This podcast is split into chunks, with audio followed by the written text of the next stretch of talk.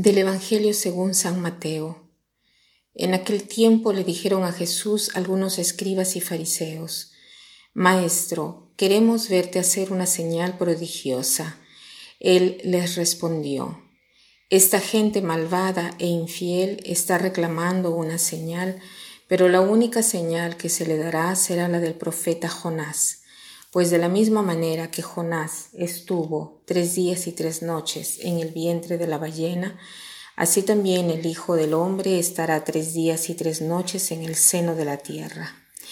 Los habitantes de Nínive se levantarán el día del juicio contra esta gente y la condenarán, porque ellos se convirtieron con la predicación de Jonás, y aquí hay alguien más grande que Jonás.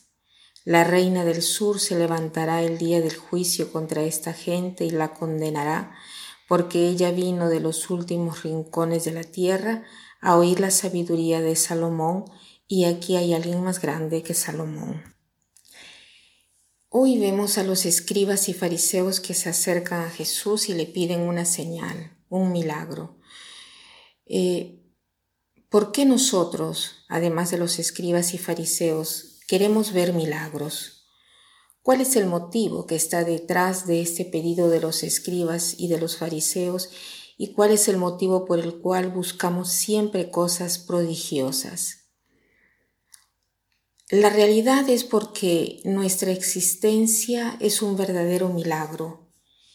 ¿Y cómo así no nos damos cuenta? Porque estamos ciegos.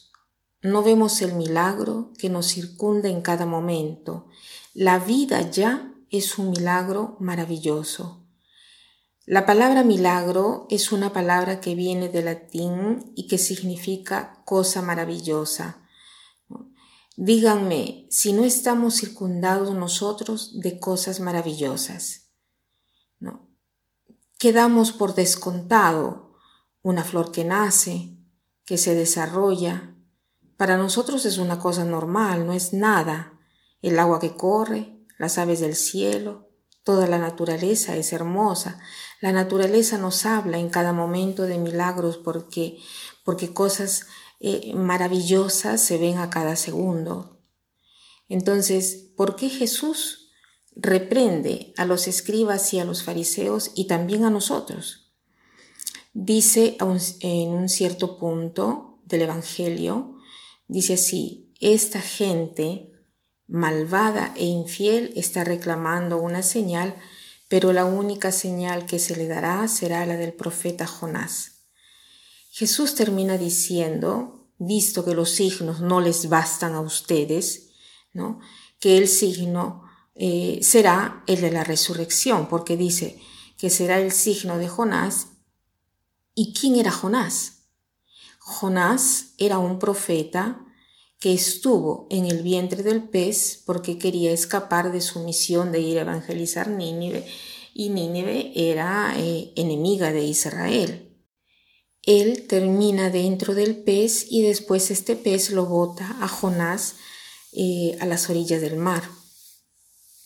Entonces Jesús dice, ningún otro signo se les dará que el de Jonás, así como él estuvo tres días y tres noches en el vientre del pez, Así el Hijo del Hombre estará en el seno de la tierra, ¿no? Tres días y tres noches, y después vendrá la resurrección. O sea, toda nuestra fe se basa en este milagro, el milagro de los milagros, la resurrección de Jesús. Ven cómo es importante en la iconografía cristiana la figura del pez. El pez, ¿por qué es importante?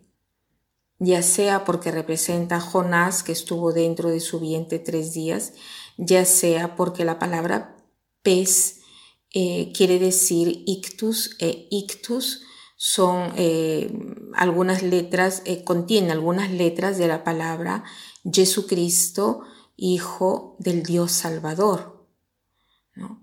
Entonces, ¿cuál es el mensaje que nos quiere dar este Evangelio?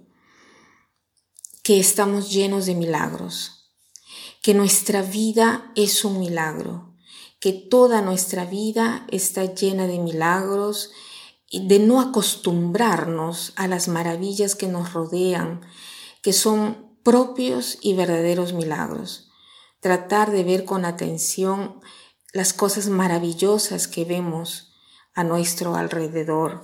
Agradezcamos y alabemos a Dios por esto. Todo esto es hermoso. Si pensásemos más en la creación, gozaríamos más y pensaríamos más en nuestra vida. Y para terminar, quiero citar esta frase que dice así. Más profunda es nuestra admiración por lo creado, más grandes son los milagros que ahí se descubren. Más profunda es nuestra admiración por lo creado, más grandes son los milagros que ahí se descubren. Esta es una frase de Martín Lutero. Que pasen un buen día.